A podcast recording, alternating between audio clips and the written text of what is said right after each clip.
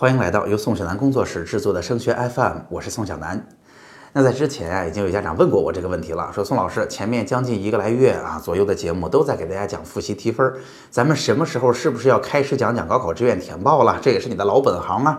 而且今年是新高考的第一年，我早为孩子做好哪些准备，才能为孩子在志愿填报里边赢得一个巨大的优势呢？你先告诉我，第一步我应该做什么？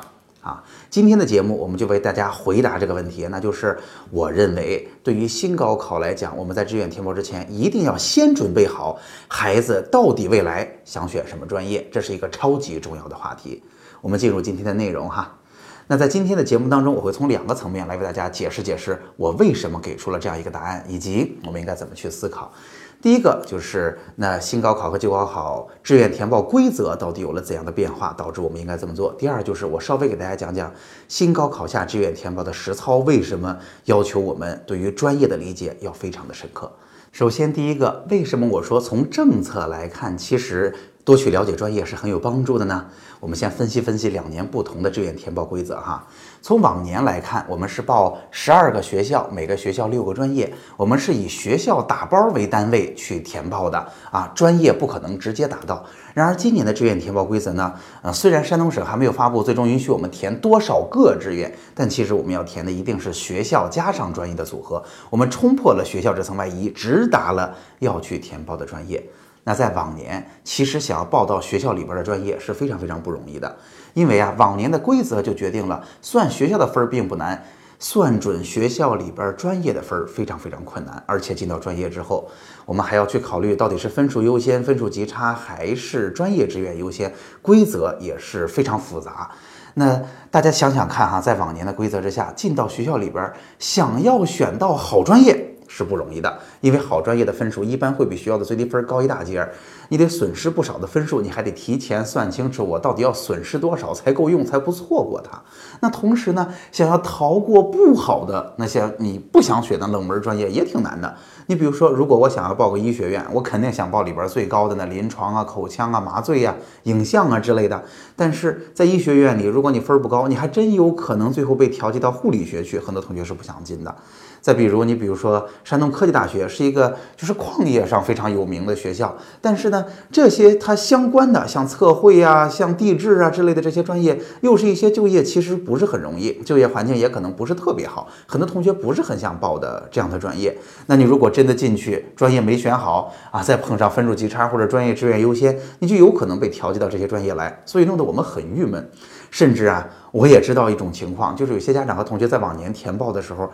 我甚至就不操这个心了。既然进学校之后选选这个专业算准分数那么难，我干脆就只选学校。然后呢，我拿到这个学校到底当年开设哪些专业，看到招生计划，我就只把自己喜欢的按照从高到底选出来啊，我都不管它里边到底是什么具体专业规则，我分数应该怎么计算，然后我最后勾上服从调剂，听天由命啊。我甚至经常听到同学和家长们用这样一个具体的方法来填报，大家想想看，是不是挺恐怖的？但事实上，这也是填报的规则导致大家不得不这么做，或者无奈的去这么做了选择。然而到了今年的规则呢，就有所不同了。我们能够直接触达专业了，所以呢，它的优点是我们不用再去啊拼了命的去损失分儿，觉得啊这个报这个学校就为了那个专业太亏了，既不会有这种心态了，也不会去说我可能会调剂到不喜欢的专业。当然。啊，报学校加专业之后也没有调剂这一说了，也不可能说我报了一个东西啊，我只要选上服从调剂，我就不会退档出来，就不会这样了。我们一定要在所有填报的具体专业当中，把自己稳稳保底保住。那今年虽然能选到专业了，你会发现真去选学校的时候又出问题了啊！为什么要想好专业呢？你会发现，那现在我们相当于把原来打包的一个学校给它拆开了。那学校里边的每一个专业，不是我们每一个都想学的。您一定在这里边有自己最喜欢的，可能这些专业也有点热门哈，在学校里边分数比较高，现在就会报高了。那我们当然要选上它。其实呢，我还建议很多同学要去考虑我们在一个学校里边退而求其次可以接受的专业，因为大家知道哈。退而求其次可以接受的专业，既然拆开了，它的分数一定比那些最热门的专业是要低的。而且呢，现在的规则之下，转专业还是允许的，而且转专业的政策这几年是越来越友好的。国家愿意拿出这个资源，让大家通过大学的尝试，努力去找到自己真正喜欢的专业。所以呢。哎，你还得想清楚，我为了进一个好学校，退而求其次，有哪些专业可以接受？那同时呢，我觉得还得想清楚哪些专业我彻底不想学。因为如果你彻底不想学，现在给了你机会，你在志愿填报的时候就坚决不去选这些专业，哪怕能进一个更好一点的学校，我也不能进一个我彻底不感兴趣的专业。哎，他都给了我们机会，但是给了我们机会，如果想要抓住，显然你得先把这件事儿想清楚才能做到。那下面咱们再来说说今年志愿填报实操的环节吧。从这个角度，我必须得告诉你，如果今年我们报志愿的时候你没有想清楚专业，你的志愿填报一定是一团乱，完全理不出头绪的。那为什么这么说呢？大家想想看哈。从往年来看，我们做志愿填报，我们是先考虑学校，对吧？那一共我们的招生计划涉及到多少学校呢？我告诉大家，有一千两百多所本科的学校哈。那今年我们相当于把学校的打包给它拆开了，学校里边的每一个专业都可以由得我们单独去报了。那至少咱们从去年的情况来看，大家知道有多少个专业吗？啊，这个选择的量有多大吗？它来到了将近两万个，哈哈。所以我想告诉大家，如果你没有一个清晰的思路，今年想在两万个里边挑八十个出来，这基本上是不可能做到的任务。那大家想想看，有几种思考问题的方式啊？显然是要么先选地域。要么先选专业，要么先选学校，对不对？那我要告诉大家，其实这三个里边，只有先选学、先选专业是最靠谱的。原因是，如果你先选地域，哈，大多数同学通常都会说我想去哪一个地带，但是不会说我想去哪一个具体的城市。其实有很少人是只一个城市不去的。那好了，全国有那么多城市，你一定会选晕头的。你如果只选一个城市，你会损失掉很多很多学校。你如果很多城市做不了决定，你其实就会最终无法把它判断清楚，哈，最后就会陷入混乱。如果你先选学校呢，你同样会发现，你比如说，我想在我的分数附近能够将将扣到二幺幺，我想选一个二幺幺，但是二幺幺里边又碰巧出现了各种各样神奇的专业，因为好的专业可能在前边了，所以如果先选学校。这个时候得到的选项是最多的，也是最难做决定的啊！还是那话，这么多里边挑八十个，这是不可能完成的任务。所以我想告诉大家，最好用的策略一定是先选专业，先选专业。当我想清楚了专业，我把有这个专业的学校挑出来，然后在这些学校里边再努力的去选择上啊这些专业的相关专业，以及我退而求其次可接受的专业。